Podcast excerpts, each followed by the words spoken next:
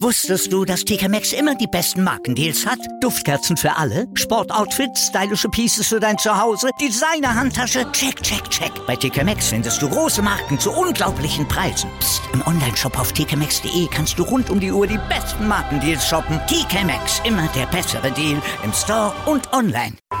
Sportplatz mit Malta Asmus und Andreas Thies. Alles rund um den Sporttag auf meinsportpodcast.de. Die Vorbereitung auf die Blindenfußball-Bundesliga-Saison geht in die heiße Endphase. Die Mannschaften arbeiten bereits an der Feinjustierung und damit moin moin und herzlich willkommen zur zweiten Folge von Voi, dem Blindenfußball-Podcast hier auf meinsportpodcast.de.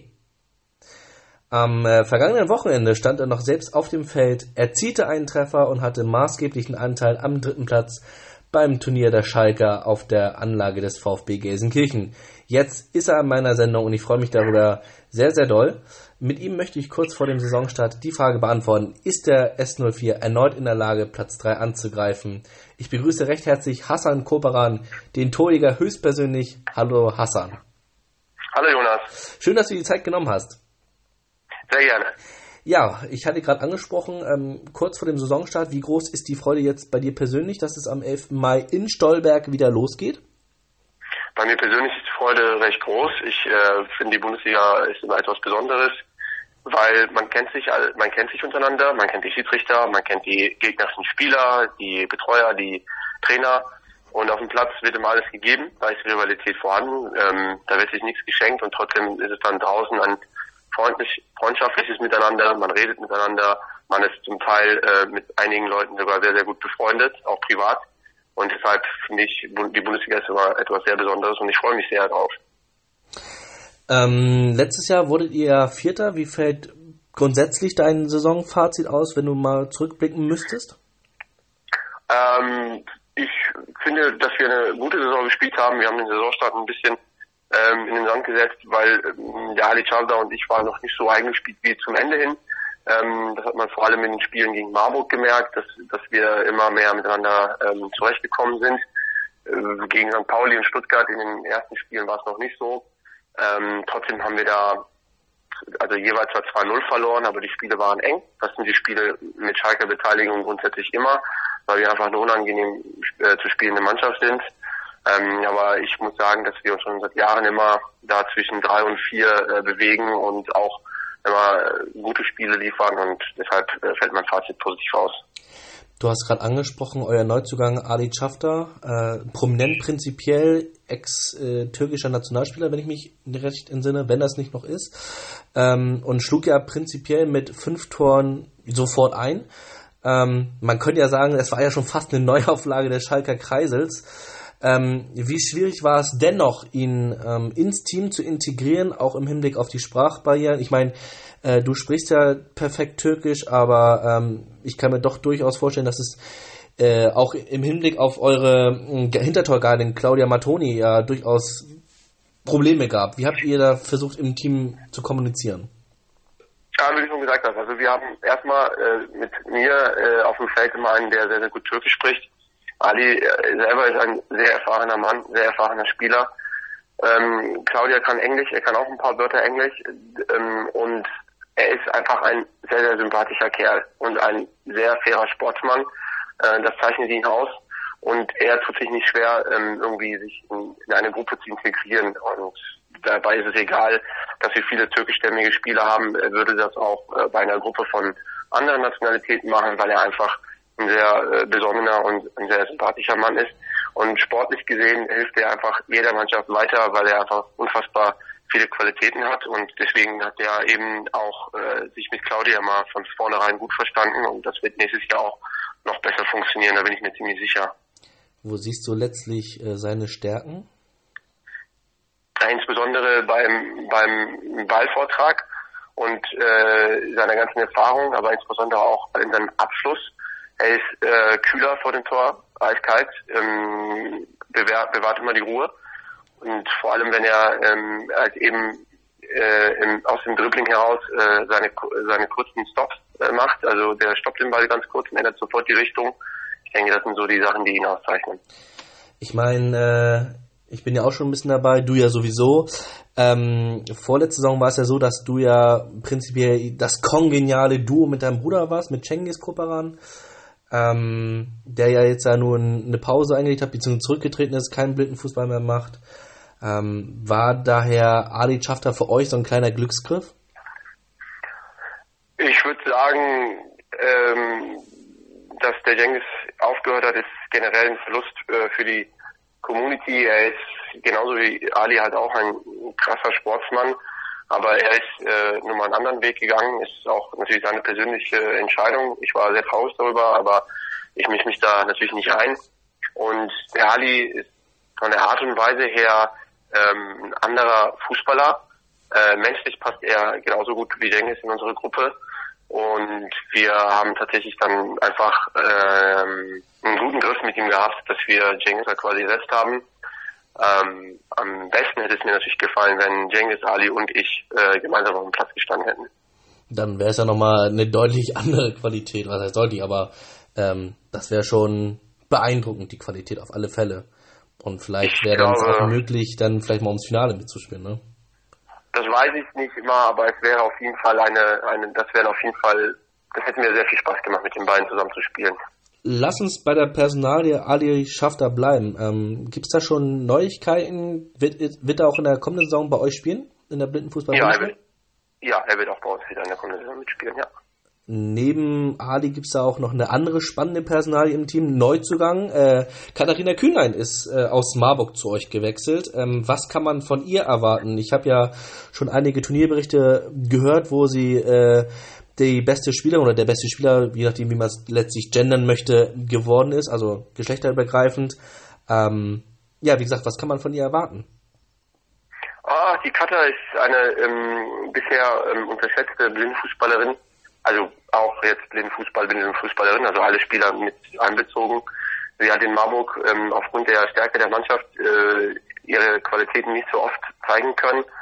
Ähm, ich will jetzt natürlich jetzt nicht alles äh, verraten, aber ich glaube, dass ähm, die Katharina einfach ähm, ne, neben der, ähm, also sie ist eine sehr, sehr gute Sportlerin, aber vor allem ist sie eine sehr gute Fußballerin. Und äh, ich persönlich finde, dass sie sehr gut zu unser, unserem Team passt. Ähm, sie, wir ergänzen uns gut, also das gesamte Team und äh, wir brauchen ihre Qualitäten. Sie hat einen linken Fuß, den sie ähm, sehr gut einsetzt. Sie hat einen sehr starken Abschluss. Und ich freue mich, dass sie zu uns äh, gewechselt ist und ich freue mich, dass ich sie überreden konnte und ich freue mich auf die Saison mit ihr. Du hast angesprochen, sie ist eine sehr, sehr gute Fußballerin. Ähm, meinst du, dass ihr das zugutekommt, dass sie ähm, lange Zeit noch sehen konnte und dadurch schon ja so, so einen Überblick hat, so ein Gefühl für das Feld hat? Ja, absolut. Also die räumliche Orientierung ist äh, top bei ihr. Äh, sie verliert da keinerlei ähm, Orientierung oder irgendwie, die weiß immer, wo sie steht. Ähm, die kommuniziert gut und man merkt, dass sie einfach viel Fußball gespielt hat. Und ich meine ja, dass sie eine gute Fußballerin ist. Und das hat sie eben, wie gesagt, in Marburg noch nicht so oft zeigen können. Kein Vorwurf an die Jungs in Marburg. Die haben andere äh, Spieler im Kader. Und äh, bei uns hat sie einfach eine andere Verantwortung. Und das, ich denke, das tut einfach äh, Blindfußball Deutschland ganz gut. Ähm, dass da plötzlich so eine Spielerin auch äh, woanders ihre Qualitäten zeigen kann. Du hast es gerade angesprochen, Marburg ja mit nationalen Spielern bestückt, mit Tammy, ähm, mit Ali Pektas, mit äh, Adriani Botes aus Rumänien oder rumänischer Nationalspieler ähm, und jetzt tatsächlich auch mit Sebastian Thiemel im Nationaltor, ähm, der ja da jetzt dahin gewechselt ist. Ähm, lass uns allgemein mal über eure Vorbereitungen kurz sprechen. Ähm, am vergangenen Wochen, ich habe es ja in, einem, in der Einleitung schon gesagt, ähm, euer Turnier in Gelsenkirchen, Platz 3 vor Stuttgart. Ihr habt Stuttgart im direkten Duell besiegt. Ähm, war das schon so ein richtungsweisendes Duell für die Bundesliga? Ähm, wie wichtig habt ihr das Turnier genommen ähm, und welche Aussagekraft hatte das Turnier für euch?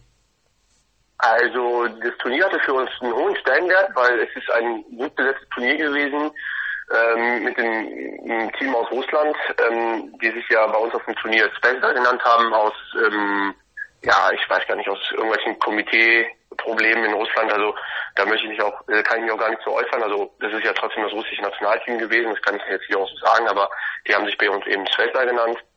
Dann war mit äh, Charleroi ein sehr gutes Team aus Belgien da, die mit Antonio äh, Martin Gaetan, den spanischen Topstürmer, auch dabei hatten.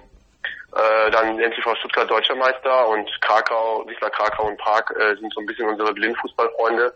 Also das Turnier war gut besetzt und wir wollten uns natürlich äh, zu Hause gut präsentieren, ganz klar. Also deswegen hat das einen hohen Stellenwert gehabt. Der Sieg gegen Stuttgart, ähm, das möchte ich und muss ich auch ein bisschen relativieren. Die Stuttgarter haben in dem Spiel am Anfang ein bisschen was ausprobiert, hatten auch zwei, drei jüngere Spieler äh, dabei. Nichtsdestotrotz ist egal ob Liga oder nicht Liga, ein Sieg gegen den MTV Stuttgart ist immer was Besonderes. Und deswegen haben wir uns auch darüber gefreut, zumal der Sieg mit 2-0 auch absolut verdient war. Und die haben auch ab der fünften oder sechsten Minute mit ihrer besten Besetzung gespielt. Das war jetzt also nicht so, dass die komplett äh, irgendwie ausprobiert haben. Nein, das, das war so, dass sie dann schon nach fünf oder sechs Minuten ihre Stammformation gewechselt haben. Und trotzdem haben wir nicht viel zugelassen und haben das äh, 2-0 sogar noch erzielt durch ein sehr, sehr schönes Konter von Katharina Kühnlein. Also das war, ähm, ja, aber das ist immer noch kein Fingerzeig in Richtung Liga oder Stolberg. Das heißt jetzt nicht, dass wir in Stolberg Favorit oder sowas sind. Ähm, nein, in Stolberg werden, werden die Karten nochmal neu gemischt. Da werden die Stuttgarter und wir auch noch äh, fitter sein als am Sonntag. Da hatten wir beide schon vier Spieler in den Knochen. Da wird alles gegeben. Da wird, wird die Zeit auch gestoppt. Also es wird ein anderes Spiel, aber wir gehen nicht chancenlos ins Spiel. Bevor wir auf euren äh, Saisonstart kommen, ähm, ich sehe gerade die Bilanz aus eurem Turnier oder von eurem Turnier ähm, gegen Krakau 0-0, gegen Charleroi knapp unterlegen mit 3-2, dann äh, Siege gegen Prag mit 5-0 und gegen Stuttgart 2-0 und gegen Russland 0-0. Also prinzipiell wart ihr oder habt ihr nur gegen Charleroi verloren. Das heißt also ohnehin müsste euer Fazit positiv ausfallen vom Turnier. Absolut, also absolut positiv. Wir haben vor allem auch in diesen fünf Spielen nur in einem Spiel Tore kassiert, also zwar drei Stück in einem Spiel, aber in den anderen vier Spielen hat es keine Mannschaft geschafft, gegen uns ein Tor zu erzielen. Ähm, und gegen Charleroi haben wir 1-0 geführt und haben wirklich dann ähm, ja schwache zehn Minuten gehabt, wo wir ähm, den, äh, den spanischen Stürmer nicht richtig verteidigen konnten. Ähm, und nach dem 3-1 haben wir eine kleine äh, Veränderung ähm, gemacht, also nicht im System, wir sind bei einer Raute zwar geblieben, aber einen Positionstausch äh, zwischen zwei Spielern gemacht. Und danach haben wir die wirklich die letzten 10, 12 Minuten extrem unter Druck gesetzt. Äh, aber uns ist nur noch der Abschlusstreffer zum 2-3 äh, gelungen und deswegen zu den anderen Spielen gegen Krakau 0-0, das ärgert mich ein bisschen am meisten. Äh, das Spiel fand unter Strom, äh, strömendem Regen statt. Äh, keiner, das, das, es kam einfach kein Spielfluss zustande. Keiner, kein Spieler auf dem Feld hatte wirklich irgendwie Kontrolle. Äh, die Schüsse waren schlecht. Äh, man konnte den Ball nicht richtig stoppen. Das ist jetzt keine Ausrede, aber es war einfach kein schönes Blindfußballspiel. Und ähm, deshalb, aber grundsätzlich sind wir sehr, sehr zufrieden. Ich bin stolz auf die Truppe, was die gegen äh, das Team aus Russland geliefert hat. Das war ähm, wirklich toll. Also es war jetzt nicht so, dass wir da nur verteidigt haben. Leider gibt es da kein Videomaterial, aber es war so, dass wir auch drei hochkarätige Chancen selber hatten. Und ähm, das war ein hochkarätiges Blindfußballspiel. Alles klar, danke Hassan. Vorerst, ähm, nach einem kleinen Spot geht's weiter. Dann spreche ich mit Hassan Koperan, Spieler von Schalke 04, über die Zielsetzung seiner Mannschaft, das Auftaktprogramm, was er schon leicht hat anklingen lassen, natürlich über das Blindenfußball-Revierderby, die, die Mutter aller Revierderbys im Blindenfußball, oder die Mutter aller Derbys, wie gesagt, und den neuen Ligamodus. Bis gleich.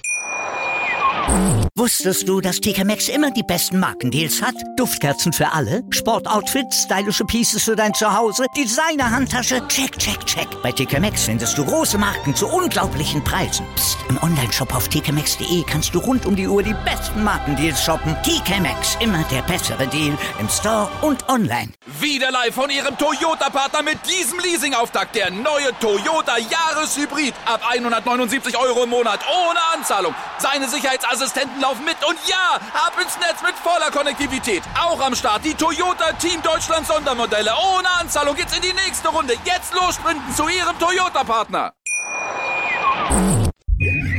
100% Sport. Jederzeit auf Abruf. Auf meinsportpodcast.de. Willkommen bei meinsportpodcast.de. Wir sind Podcast. Wir bieten euch die größte Auswahl an Sportpodcasts, die der deutschsprachige Raum so zu bieten hat. Über 20 Sportarten, mehr als 45 Podcast-Serien, über 9000 veröffentlichte Podcasts und über 5 Millionen Podcast-Downloads allein im Jahr 2018. Wir sind Podcast. Wir sind meinsportpodcast.de. Willkommen zurück zu Void, dem Blindenfußball-Podcast hier auf meinsportpodcast.de mit mir, Jonas Barkmann und meinem heutigen Gesprächsgast Hassan Koperan, Angreifer des FC Schalke 04. Über die vergangene Saison hatte ich bereits mit ihm gesprochen, ähm, auch natürlich über die Vorbereitung. Und jetzt, Hassan, lass uns ein wenig quatschen über eure Saisonziele. Ähm, letztes Jahr, wie gesagt, Vierter geworden. Ähm, seid ihr so ein kleiner Geheimfavorit, weil einfach mit euch noch keiner rechnet. Ihr natürlich dann durch den Neuzugang Katharina Kühner nochmal an Qualität gewonnen habt.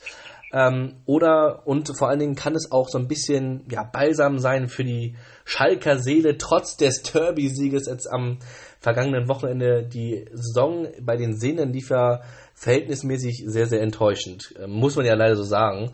Ähm, ja, welche, welche Tiere habt ihr euch gesetzt? Ja, das ist gar nicht so einfach zu formulieren. Also äh, in erster Linie finde ich, dass äh, Blindfußball Schalke 04 einfach eine, ein ganz, ganz äh, toller Blindfußballstandort ist. Also da wird viel gemacht. Hm, wir finden, wir, wir, also wir sind auf vielen internationalen Turnieren. Äh, wir waren, haben dieses Jahr schon selbst eins ausgerichtet, waren in Belgien. Äh, wir haben noch dieses Jahr zwei internationale Turniere und ähm, sind ein großer Staff an sehenden Leuten, aber auch an Spielern. Und dann kann man natürlich sagen, sind wir Geheimfavorit oder nicht. Ich finde vielmehr im Blindenfußball ist es vielmehr, kommt es auch darauf an, was macht man für diese Sportart generell. Und ich finde da ist Schalke 04, also Blindenfußball Schalke 04, äh, wirklich auf einem tollen Weg. Wir machen viel, viel für diesen Sport in, in Deutschland und sind auch dementsprechend meiner Meinung nach einfach eine sehr äh, interessante und reizvolle ähm, ja, ein sehr reizvoller Verein, finde ich. Und mal gucken, wo, wo der Weg dieses Jahr hinführt. Ähm, wir sind nur sechs Teams. Ähm, da können Spiele, ähm, also einzelne Spiele wirklich um Platz zwei oder drei entscheiden. Man weiß nie immer, wer ist dabei bei den anderen, wer fehlt bei uns, wie sind die Urlaubspläne der Spieler, gegen wen spielt man. Ähm, aber grundsätzlich finde ich, dass unser Anspruch wieder ähm, sein sollte, auf jeden Fall ähm, die Leistungen der letzten Jahre zu wiederholen und dann gucken, dass wir wieder mindestens Platz 3 angreifen. Ich hatte tatsächlich noch ein paar Nachfragen. Du hast angesprochen, ein reizender Verein, als abgesehen von den Turnieren. Ähm, wie macht sich Schalke denn letztlich im Blindenfußball bemerkbar? Ja, indem wir ähm, aus meiner Sicht wirklich ähm, viel unterwegs sind. Wir, ich finde, wir sind, wir, wir äh, organisieren Trainings, äh, Trainingslehrgänge außerhalb von Gelsenkirchen, wie in Düren zum Beispiel. Wir haben, wir nehmen an vielen Turnieren teil. Wir sind eine äh, sehr, sehr kommunikative Gruppe, die ähm, bei anderen internationalen Vereinen auch gut ankommt, äh, weil wir auch dabei einfach immer ähm, sehr sportlich und fair sind, aber eben auch so unangenehm zu spielen sind auf dem Feld, dass wir einfach für viele Gegner einfach auch interessant zu spielen sind. Und ähm, deshalb finde ich uns in der Hinsicht einfach reizvoll. Ähm, jetzt lass uns mal über deine persönlichen Ziele sprechen. Ähm, ich korrigiere mich, wenn ich falsch liege, aber ich glaube 2017 hast du 13 Treffer erzielt, wenn das blindenfußball.net mich nicht gerade angelogen hat. Genau, ist richtig. Ja, da war ich in Ali, Ali äh, Pektas sogar auf 1. So, das heißt, du wurde sogar Torschützenkönig, also hat mich blindenfußball.net doch nicht angelogen. Ähm, hast du da persönliche Ziele, dass du sagst, du möchtest mal wieder zweistellig werden oder?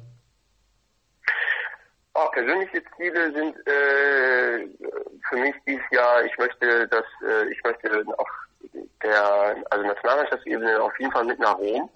Und äh, da ist meine Aufgabendefinition etwas anders als bei Schalke. Ich spiele da so ein bisschen defensiver.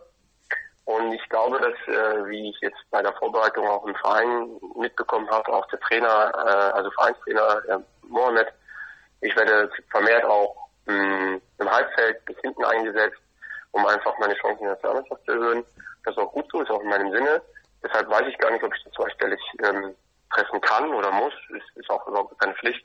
Äh, wir haben mit Katar und mit Ali äh, jetzt auch äh, zwei Spieler, die auch genauso netzen können und das entlastet mich. Da kann ich mich auf andere Aufgaben konzentrieren.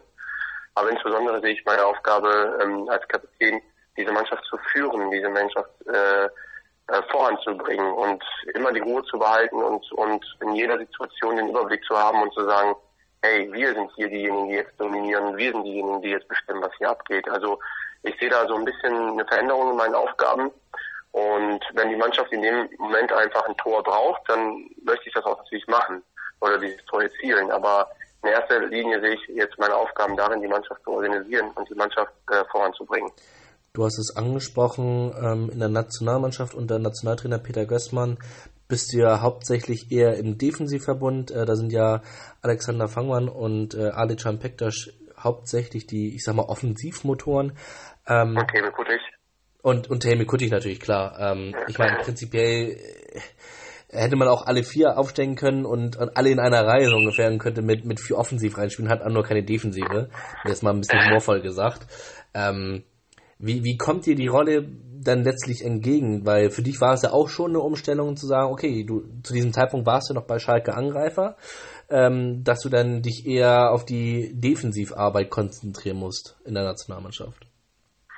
Äh, ich persönlich mag meine neue äh, Trainerteam so formuliert worden und ich finde das auch, ähm, ich nehme die Aufgabe sehr gerne an. Es ist für mich in der Rolle ausgeglichener, und ähm, befreiter. Ich, ich kann da der Mannschaft viel mehr helfen, viel mehr meine Qualitäten einsetzen. Und das ist ähm, vom Trainerteam, vom neuen Trainerteam, also nach der EM17 vom neuen Trainerteam richtig ausgearbeitet und definiert worden. Und deshalb ähm, fühle ich mich da eigentlich sehr wohl drin. Du hast gerade angesprochen, deine Qualitäten. Ähm, wo siehst du selber denn deine Qualitäten, die du dann letztlich einbringen möchtest? Ich würde, also ich möchte gerne, also die Qualitäten, die ich da habe, liegen vor allem im körperlichen und Zweikampfführung, äh, aber auch vor allem im, im Ballvortrag, im dynamischen Ballvortrag und äh, dann auch die Pässe nach vorne.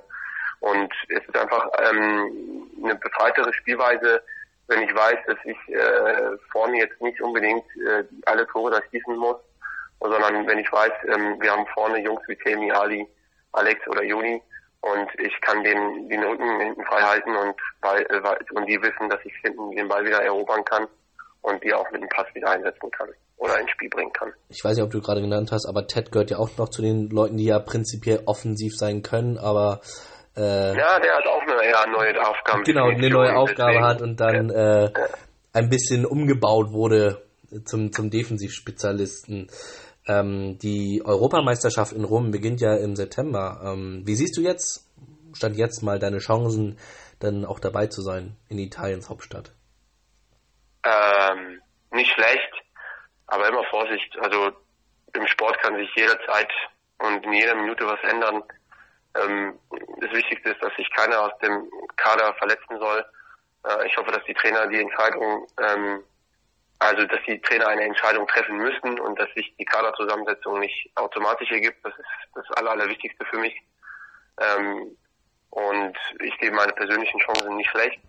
Äh, dafür muss ich aber auch trotzdem hart arbeiten und trainieren und dazu bin ich auch bereit. Ähm, man muss auch die Kirche im Dorf lassen. Es ist, ähm, also wie gesagt, es ist ein Kampf oder es ist halt ein Leistungsdruck vorhanden, der muss auch vorhanden sein. Und wenn ich so weitermache wie bisher, dann, dann müsste das mit, mit einer Nominierung auch funktionieren.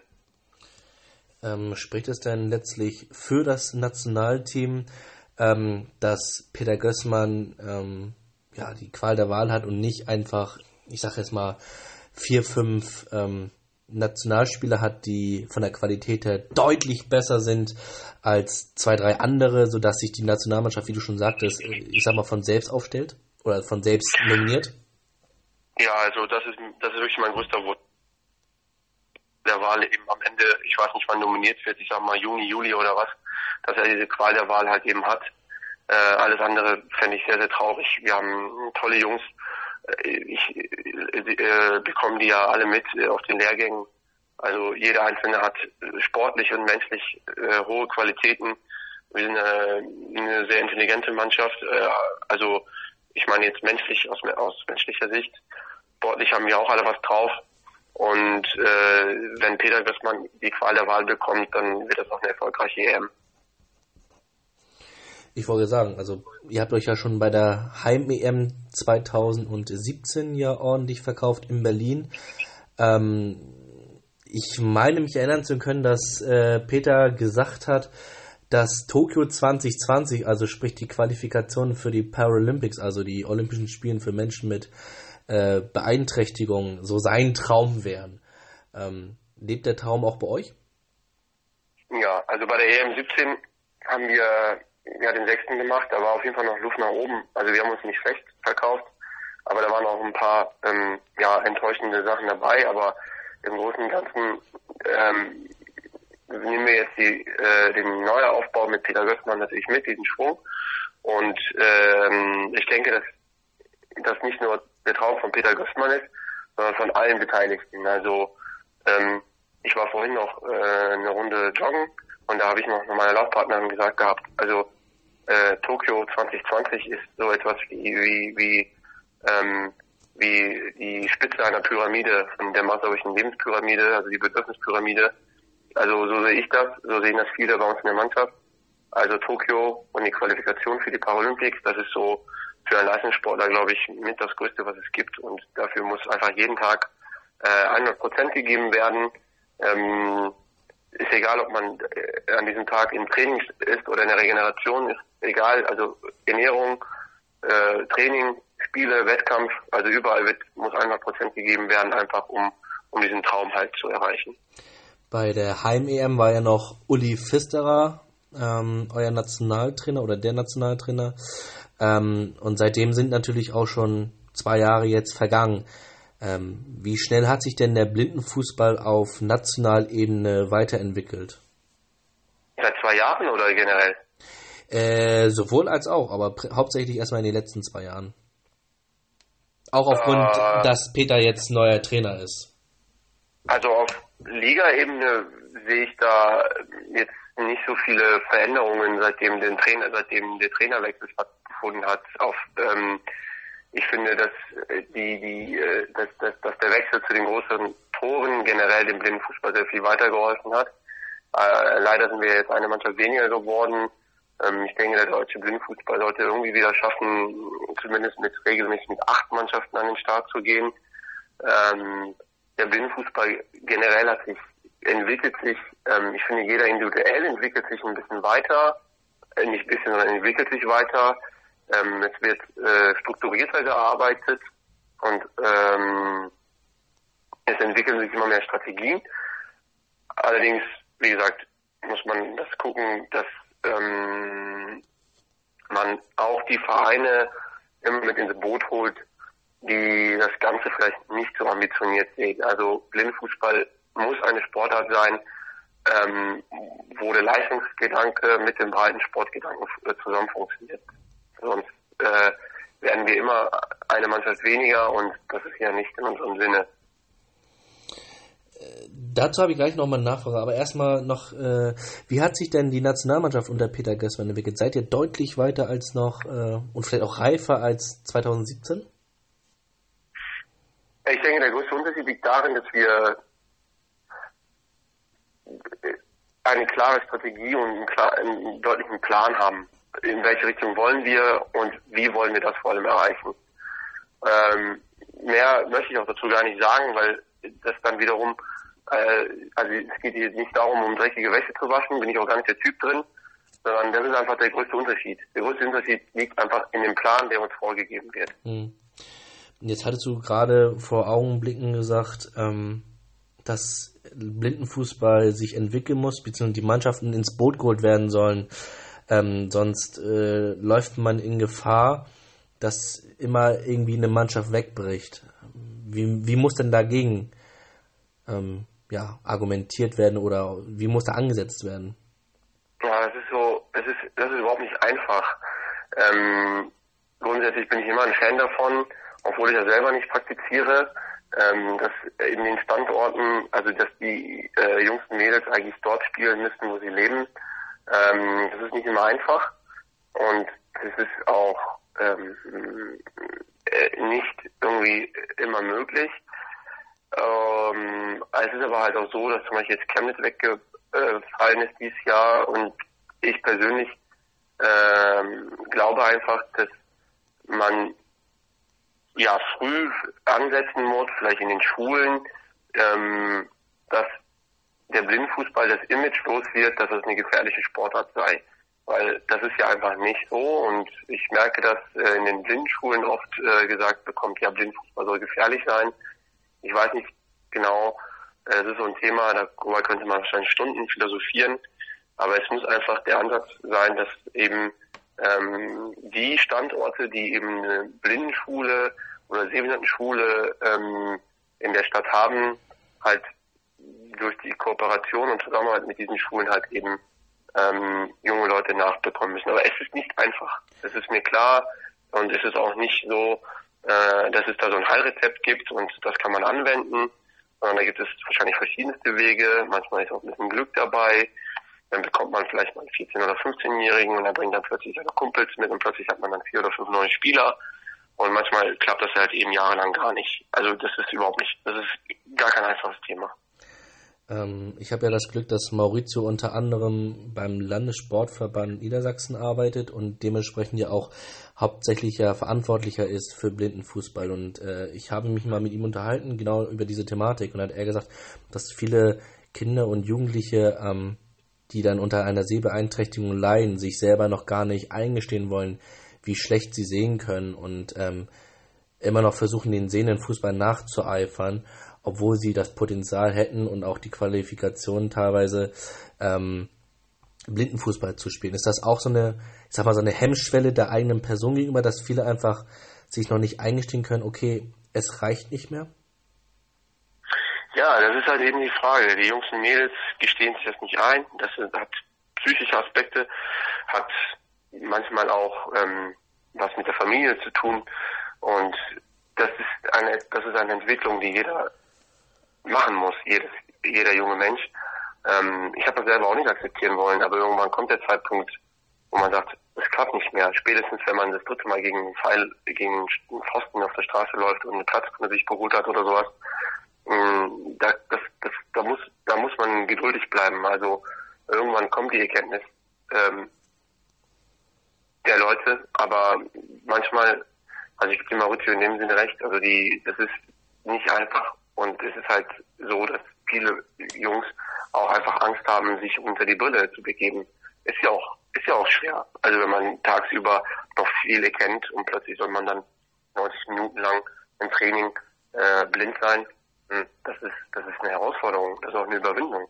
Daran äh, angebunden, was gibst du den jungen Kickern denn mit auf den Weg? Einfach mal trauen oder wie siehst du das? die äh, Jungs und Mädels ähm, erkennen müssen, dass ähm, trotz der Brille oder wie auch immer der Blindenfußballplatz ähm, die einzige Möglichkeit ist, wirklich unabhängig und frei sich bewegen und äh, äh, leben zu können. Also das Handicap ähm, werden die draußen auf der Straße, in der Bahn, an der Bahnhaltestelle, am Bahn, im Bahnhof drin, im Bus, im Zug, die werden das immer mit sich nehmen. Aber auf dem Blindfußballplatz ist jeder gleich. Da ist jeder gleich. Da sieht keiner besser oder schlechter, sondern da ist jeder gleich. Und da kommt es darauf an, äh, Sport auszuüben, Sport zu treiben. Und äh, danach fühlt man sich einfach besser. Das ist, also man fühlt sich danach besser. Danach ist es nicht so, äh, dass man sagt, oh, jetzt kann ich wieder sehen, endlich, sondern man fühlt sich eigentlich nach dem Sport immer besser. Hm. Stimme ich dir voll überein, muss ich sagen. Ich meine, ich fühle mich auch nach dem Sport besser. Ähm, ja. Es befreit einfach, ähm, egal ob es in Stresssituationen oder eben in keiner Stresssituation, ähm, es macht oder sorgt einfach dafür, dass man Glücksgefühle ausschüttet. Und äh, wenn man das noch irgendwie in einem Team macht, ähm, ist dann die Freude in meinen Augen noch ein Stück weit größer, als wenn es dann irgendwie nur in Anführungsstrichen, und damit möchte ich jetzt die Einzelsportler nicht herabwürdigen, ähm, dass dann doch die Freude ein bisschen größer ist, weil man sich halt äh, im Team nochmal freuen kann. Absolut. Also es ist halt auch, also den Jungs und Mädels kann man auch noch mitgeben, dass, dass die äh, mit Blindenfußball generell immer die Möglichkeit bekommen, ähm, in Städte zu reisen, die sie vielleicht so nicht machen würden oder auch in Länder, je nachdem. Und ähm, es ist es ist einfach die Möglichkeit herumzukommen. Es ist die Möglichkeit mit Menschen, die ähm, das Gleiche erlebt haben oder erleben, auch was die Augenerkrankungen angeht, sich auszutauschen, äh, Erfahrungen zu äh, sammeln und eben, was ich anfangs gesagt habe, ähm, man hat ja auch inzwischen wirklich Freundschaften von zu Leuten, die in anderen Teams spielen. Das ist ja nicht so nur so, dass da eine Rivalität besteht, aber also ich gebe da mal ein Beispiel. Ich habe eine sehr ähm, gute Beziehung, freundschaftliche Beziehung inzwischen zu Hassan Zed Altenbach und ähm, ist mein regelmäßiger Zimmerpartner auch bei der Nationalmannschaft und das ist einfach durch den Blindenfußball gekommen und das ist jetzt was, ähm, das kann man auch nicht mehr rückgängig machen oder sowas und das gibt einem eben der Blindfußball.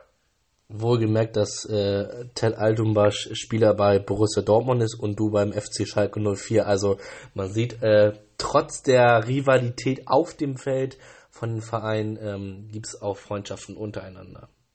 Absolut. Und er ist ja auch noch, also er ist auch nicht, er spielt nicht nur für den BVB, er ist, ja, hält ja auch für den BVB und ich spiele nicht nur für Schalke, sondern ich halte sogar auf die Seite und das ist immer sehr witzig. Also der wird sich jetzt von mir nach der zwei Lage auch ein bisschen was anhören müssen. Kann ich nachvollziehen, kann ich nachvollziehen. Aber Hassan, ich danke dir vorerst. Ähm, es, nach einem kleinen Werbespot geht es dann weiter und dann schnacken wir kurz über euer Auftragprogramm. Ähm, das Derby haben wir ja schon ein bisschen anklingen lassen durch Ted Altumbasch und natürlich den neuen Liga-Modus, der im Laufe des Gesprächs ihm gerade auch schon zum Vorschein kommt. Wieder live von Ihrem Toyota-Partner mit diesem Leasing-Auftakt. Der neue Toyota Jahreshybrid. Ab 179 Euro im Monat. Ohne Anzahlung. Seine Sicherheitsassistenten laufen mit. Und ja, ab ins Netz mit voller Konnektivität. Auch am Start die Toyota Team Deutschland Sondermodelle. Ohne Anzahlung geht's in die nächste Runde. Jetzt los sprinten zu Ihrem Toyota-Partner. 100% Sport. Jederzeit auf Abruf. Auf meinsportpodcast.de. Wir klingen nicht nur gut, wenn wir direkt am Spielfeldrand stehen. Die Adler Mannheim bleiben der Tabellenführer in der deutschen Eishockeyliga. Oder direkt von der Schanze berichten. Wir haben einen spannenden ersten Durchgang gesehen. Bei den Springern Kamil Stoch führt vor Zielen Barthold. Wir sehen dabei auch noch gut aus. Borgia Sauerland ist offizieller Ausstatter von meinsportpodcast.de. Borgia Sauerland. Berufsbekleidung, Arbeitsschutz und mehr auf borgia-sauerland.de. Zurück bei Void, dem Blindenfußball-Podcast auf meinsportpodcast.de mit mir, Jonas Barkmann und meinem Gesprächsgast Hassan Koparan, Torjäger des FC Schalke 04. Ja, eben gerade haben wir ein wenig über die EM gesprochen, ein bisschen über die Situation des Blindenfußballs in Deutschland und jetzt ist die Derby-Situation an der Tagesordnung und natürlich zunächst erstmal das Auftaktprogramm. Das hat's bei euch, Hassan, in sich, äh, Stuttgart, Dortmund und St. Pauli. Das heißt also den amtierenden deutschen Meister, den amtierenden Vizemeister und das Revierderby, die Mutter aller Derbys, wie man so schön sagt im Fußball. Ähm, bei diesem Auftaktprogramm, als ich es gesehen habe, musste ich tatsächlich erstmal schlucken. Ähm, es geht ja fast nicht schwieriger. Ähm, aber dennoch, wo seht ihr eure Stärken im Vergleich zu diesen drei Mannschaften? Hm. Also, ich sag mal so, bei äh, sechs Mannschaften und wir spielen gegen jede Mannschaft zweimal. Ich glaube, so, so, so eine Serie an, schwier also an, an ganz schwierigen Spielen hintereinander hat wahrscheinlich jeder mal. Ähm, ich muss sagen, wo sehen wir unsere Stärken? Also es ist so, dass wir, dass ich uns gegen keine Mannschaft chancenlos sehe. Also ich sehe wirklich, das ist auch nicht überheblich gemeint oder so. Ich finde, ähm, dass keine Mannschaft gegen uns der klare Favorit ist. Aber das sind wir auch nicht. Und jede Mannschaft muss sich gegen uns ordentlich anstrengen. Und ähm, das ist auch gut so. Wir sind unangenehm. Wir sind eine unangenehme Mannschaft zu spielen. Ähm, wir sind nicht unfair, aber trotzdem sind wir halt eben auch immer da und präsent und körperlich. Ähm, ich weiß gar nicht, ich denke in Stolberg, mal gucken, wie die Wetterbedingungen sind. Der Platz ist, es ist ja ein City-Spieltag. Das gilt dann ja für jede äh, Mannschaft dort. Ähm, aber in den letzten Jahren war es tatsächlich so, dass wir am Anfang nicht so gut ähm, starten und nach hinten raus eher die Punkte holen. Und ich würde mir mal wünschen, dass wir, ähm, dass wir wirklich mal von Anfang an, von Anfang an das liefern, was wir am Ende immer machen und äh, vielleicht mal mit ein paar Siegen in die Saison starten. Das, das würde ich mir wirklich wünschen und ich finde, dass wir auch das Potenzial dazu haben. Seid ihr durch die Neuzugänge oder den Neuzugang Katharina Kühner noch ein Stück weit ähm, unberechenbar geworden in der Qualität? Ähm, dadurch, dass du ja dich jetzt ein bisschen defensiver orientieren kannst äh, und somit deine Qualität ähm, im Spielaufbau einbringen kannst? Ja, wir sind etwas flexibler und ähm, es über Schultern verteilt und das ist das Schöne. Und ja, also gucken wir mal, ich äh, erhoffe mir da schon, mh, dass wir zum Beispiel auch mehr Torschützen haben als letztes Jahr. Letztes Jahr waren es ja nur Ali und ich. Äh, also sprich, dass wir vielleicht ähm, drei oder vier Spieler ähm, auf der Torschützenliste haben. Und das macht ja eine Mannschaft dann auch einen Ticken unberechenbarer und stärker. Also da bin ich schon zuversichtlich. Du hast gerade eben gesagt, ähm, ihr seid kein Favorit, aber ihr seid auch kein klarer Außenseiter. So deine Meinung.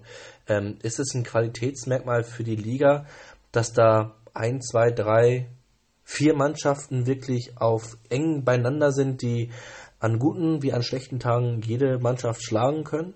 Ich meine, ihr habt ja letztes Jahr bewiesen, ähm, in der regulären Saison habt ihr ja gegen Marburg durch deinen Freischusstreffer 1-0 gewonnen. Ähm, und dann in Spielplatz 3 musstet ihr euch mit 1-2 geschlagen geben. Ja, also ich denke, dass ähm, Stuttgart, Marburg und äh, St. Pauli schon vom Spielermaterial her einfach, wenn man das auch auf die Nationalmannschaft überträgt, schon die drei Vereine natürlich sind, die irgendwie etwas ähm, stärker einzuschätzen sind. Aber die müssen sich halt gegen uns auch anstrengen. Dortmund, muss ich sagen, kann ich nicht so gut einschätzen. Ähm, natürlich auch die können, wie letztes Jahr zum Beispiel gegen Stuttgart, äh, auch unangenehm werden und 0-0 rausholen. Und mit Sicherheit haben die auch den nächsten Step nach vorne gemacht. Das wird auch nicht so einfach mal ein Vorbeigehen zu machen sein, um Gottes Willen. Das ist, äh, das, das wird auch alles andere als einfach für diese drei Vereine. Und ähm, bei Köln, Berlin weiß ich jetzt nicht genau, wer da auflaufen wird. Aber da würde ich mir auf jeden Fall auch ähm, Gegenwehr wünschen. Kommt mit Sicherheit auch. Es ist, äh, ich kann mir das nicht vorstellen, dass das da einfach auch ein Vorbeigehen zu machen ist. Und deshalb sehe ich dieses Jahr die Liga ehrlich gesagt sehr offen. Du hast es gerade angesprochen, ähm, das wird kein Selbstgänger gegen Berlin, beziehungsweise jetzt heißt sie ja SG Victoria Berlin, PSV Köln. Ähm, ich meine, du kannst ja deinen Zimmerkollegen Ted Altomarsch fragen, der ja letztes Jahr 1-1 äh, gespielt hat, als Edi Velkovic in den letzten Sekunden irgendwie noch mit dem Fuß an einen Ball kam, an Schutz. Ich weiß gar nicht, von wem es kam, ob, äh, von wem der kam, ob von Nico Rother oder Lars Stetten, ähm, und dann irgendwie noch ins Tor gelenkt hat. Ähm, und dann plötzlich stand es 1-1 und äh, der vermeintliche Favorit Borussia Dortmund stolpert dann über Viktoria Berlin. Also es könnte auch prinzipiell auch genauso gut bei euch laufen, ne? Absolut, das meine ich ja. Es ist, äh, wir sind nicht in der Lage, irgendeine Mannschaft zu unterschätzen und auch nicht zu überschätzen. Und jedes Spiel muss zu 100 Prozent angegangen werden. Und dann, äh, das ist, das ist einfach so. Und äh, ich bin froh, dass es auch Rückspiele gibt dieses Jahr. Da kann man dann auch das wieder äh, gut machen, was im ersten Spiel vielleicht nicht so gut gelaufen ist. Oder halt eben ähm, das genauso umsetzen, wenn es im ersten Spiel besser gelaufen ist. Wo wir gerade beim Thema Dortmund sind, ähm, Dortmund gegen Schalke ist ja immer so ein tolles, brisantes Derby, ja auch im Blindenfußball. Ähm, das Rückspiel wird in Dortmund ausgetragen, also Heimrecht für die Dortmunder, das Hinspiel ja in Marburg. Ähm, ich meine, du bist ein eingesessener Hund ähm, in der Blindenfußball-Bundesliga und warst dementsprechend auch letztes Jahr dabei. Ähm, ist das nochmal was anderes? So ein Derby, auch im Hinblick auf diese Zuschaueratmosphäre, weil ja letztes Jahr wirklich viele Zuschauer da waren ähm, und natürlich auch die Emotion als vielleicht bei anderen Spielen? Hm. Ich sag mal so, es wäre jetzt gelogen, wenn ich sagen würde, ach was, das stimmt nicht, es ist alles so wie immer, weil letztes Jahr gab es, glaube ich, ähm, vier gelbe Karten bei acht Feldspielern. und das ist im Blindenfußball ja auch eher unüblich. Äh, da wird dann auch mal eher gezogen oder oder sowas. Es ist, aber es ist der einzige Unterschied, äh, das ist, liegt darin, dass wir halt uns eben so gut kennen, dass vorbei ist. Aber es ist trotzdem so, dass man ein Derby natürlich gewinnen möchte und dass man da ein Stück weit motivierter rangeht an das Spiel und vor dem Spiel auch ein Ticken nervöser ist, weil man sagt, hey, hier möchte ich nicht verlieren. Also letztes Jahr waren viele Dortmunder da, das ist auch gut so, es werden auch dieses Jahr wieder viele Dortmunder kommen und da möchte man dann natürlich ähm, ja, da möchte man natürlich auch ein gutes Spiel zeigen und auch dann dort gewinnen, das ist doch klar. Aber ich ähm, habe das mal in einem anderen Interview gesagt, also äh, für mich persönlich ähm, sind die Dortmunder, ich kenne Jonas und Nick und Ted aus der Nationalmannschaft extrem gut und ähm, das ist, ich würde da jetzt nicht äh, unnötig irgendeine Grätsche ansetzen, nur weil es so ein in Anführungsstrichen dämliches Derby ist. Also ich äh, bleibe da bei meiner Linie 100 Prozent geben aber da, da drüben spielen dann immer noch ähm, äh, Blindfußballfreunde und zum Teil auch echte Freunde. Erstens das und zweitens, es gibt doch nichts Schöneres, wenn solch ein Derby auf dem Platz mit Sport entschieden wird, egal zu wessen Gunsten und nicht, dass da irgendwelche Randerscheinungen ähm, ja, überhand nehmen. Wobei das ja. prinzipiell auch in meinen Erfahrungen tatsächlich noch nie der Fall war. Also ich glaube, äh, eine Diskussion mal nach einem vermeintlichen Foul oder nach einem Foul, egal für welches Team, ob nun Stuttgart, Dortmund, ähm, Stuttgart, Dortmund oder St. Pauli, wirst du immer haben, ja. Ähm, aber äh, man muss halt auch konstatieren, dass Blindenfußball immer, wie du schon sagtest, eine Familie ist und äh, dass alles immer sehr, sehr harmonisch und sympathisch abläuft. Absolut. Also Diskussion, ja, man kann auch mal gelb sehen, man kann auch mal vielleicht rot sehen. Das ist, also nicht das, das ist nicht das Thema. Wir sind immer noch bei im Sport, wir sind immer noch bei Emotionen. Aber am Ende des Tages ist es dann alles trotzdem freundschaftlich. Dann die abschließende Frage. Ähm, der Modus wurde ja schon von uns oder beziehungsweise eher von dir so ein, zwei Mal angerissen. Ähm, die Ligaträger haben sich ja in dieser Saison ja haben eine Strukturreform vorgenommen. Ähm, dadurch, dass ja der Chemnitz FC seine Mannschaft zurückgezogen hat, sind ja nur noch sechs Mannschaften dabei. Ähm, darunter ja auch die SG Viktoria Berlin, PSV Köln. Ähm, wie bewertest du letztlich auch die Reform? Vor allen Dingen, weil es ja auch auf den Spielplan massive Auswirkungen hat, weil jetzt ja mit Hin- und Rückspiel gespielt wird. Ich persönlich ähm, finde das gut, dass wir ähm, Hin- und Rückspiele machen. Ähm, ich finde, bei fünf regulären Spielen in der Saison plus, plus Playoff haben kleinere Aussetzer einfach große Auswirkungen. Also ein Unentschieden, eine Niederlage hätte zu große Auswirkungen. Und das wiederum hätte dafür gesorgt, dass kaum eine Mannschaft mal etwas ausprobiert hätte. Sprich, vielleicht gibt es ja den einen oder anderen jungen Spieler oder die jungen Spielerin, äh, die der, im, im Kader aufgelistet werden.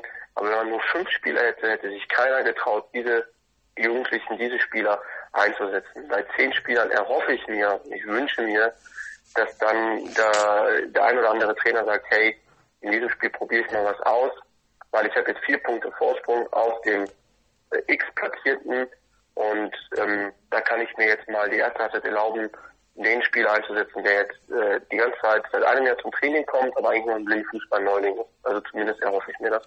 Deshalb finde ich das gut. Ja, der Spielplan ist ziemlich krass. Äh, betrifft jede Mannschaft. Äh, auch wir als Schalke haben, ähm, ich glaube, irgendwann mal um 13 Uhr ein Spiel oder um 19 Uhr ein Spiel oder sowas.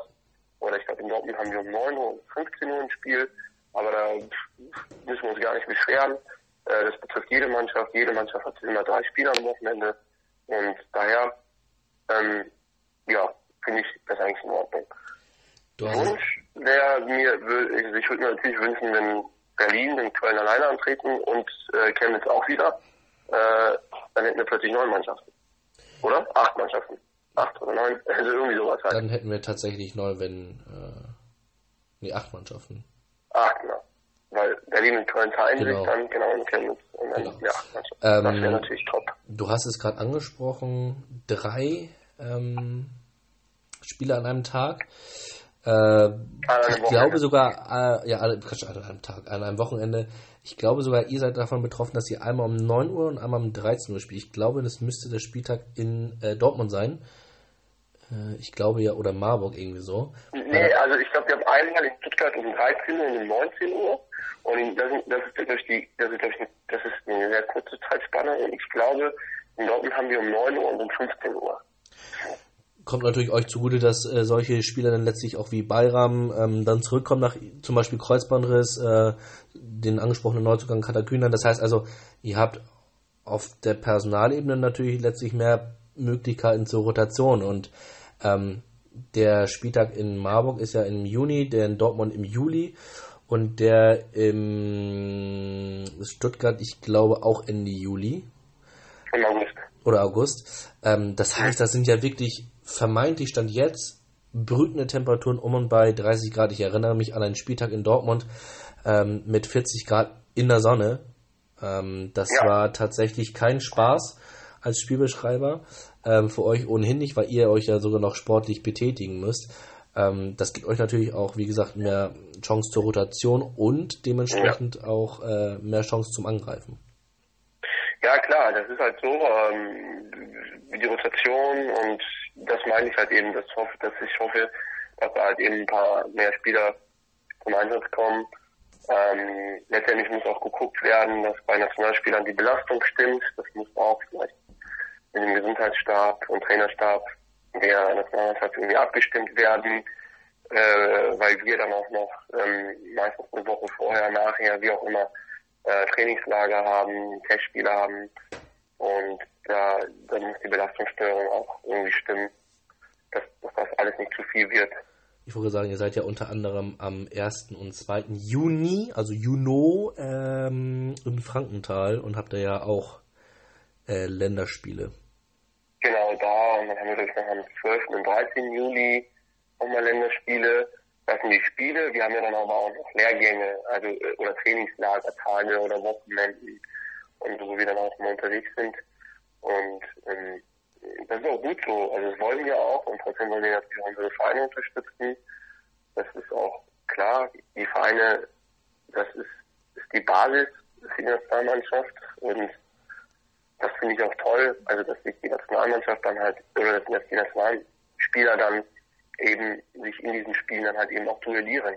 Darauf haben wir ja auch Bock. Also wir wollen ja auch uns gegenseitig in den äh, Lehrgängen, wenn wir dann trainieren und abends dann im Hotel sitzen, wir wollen uns ja auch, wir wollen ja auch ein Gesprächsthema haben, wir wollen uns ja gegenseitig ärgern, also deshalb.